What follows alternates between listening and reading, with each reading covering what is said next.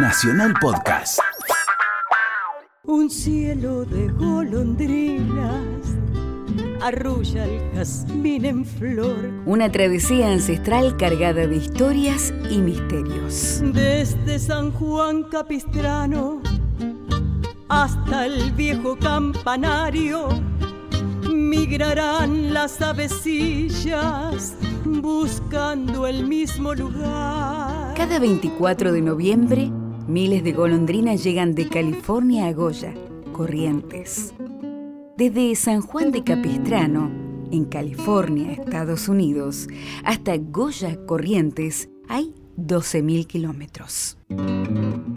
Buscando la eterna primavera, las golondrinas viajan por todo el continente y dos veces al año emprenden esta impresionante travesía que dura un mes. Llegan el 24 de noviembre y los goyanos le brindan una silenciosa bienvenida. Leonardo Ramírez Boll es auxiliar de cultura de la ciudad de Goya y uno de los que más sabe de este fenómeno.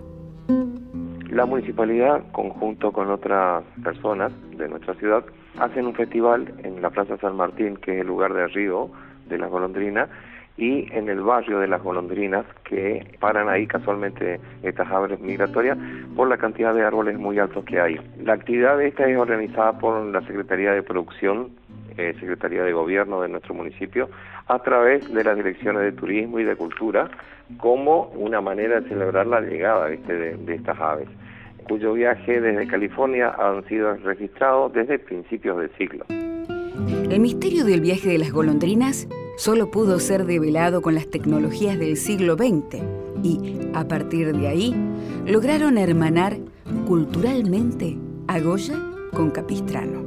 Ambas ciudades fueron colonizadas por los españoles y fue en la década de 1770 cuando se construyeron. Los indios Tongpa en California, y los tupí guaraní en el NEA fueron los primeros amigos de las golondrinas.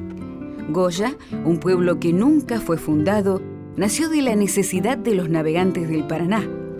Así lo rememora Ramírez Bol.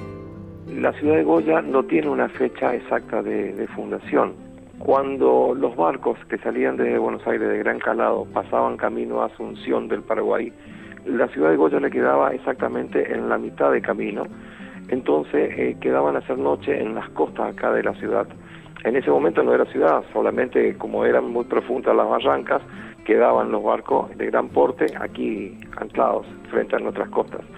Y así fueron quedando marineros viviendo aquí en, esta zona, en, la localidad, eh, y así se fue formando de a poco un pequeño rancherío, un pequeño poblado. Buena, buena, buena golondrina. Primero fue don Bernardo Oliveira, un portugués que se casó con Gregoria Morales y logró que el sobrenombre de su amada, Goya, se convirtiera en el nombre de la ciudad. Más cerca en el tiempo, el amor prohibido de Camila O'Gorman y el cura Ladislao Gutiérrez se hizo carne y encontró fugaz refugio en la costa goyana. Enrique Pichón Rivier, padre de la psicología social, también dejó su legado en Goya. Creó allí el Partido Socialista y fundó el Club Benjamín Matienzo, homenajeando al aviador pionero, émulo de las golondrinas, que murió en vuelo tratando de cruzar la cordillera de los Andes.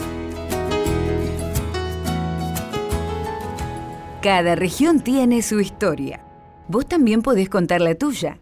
Escribí a.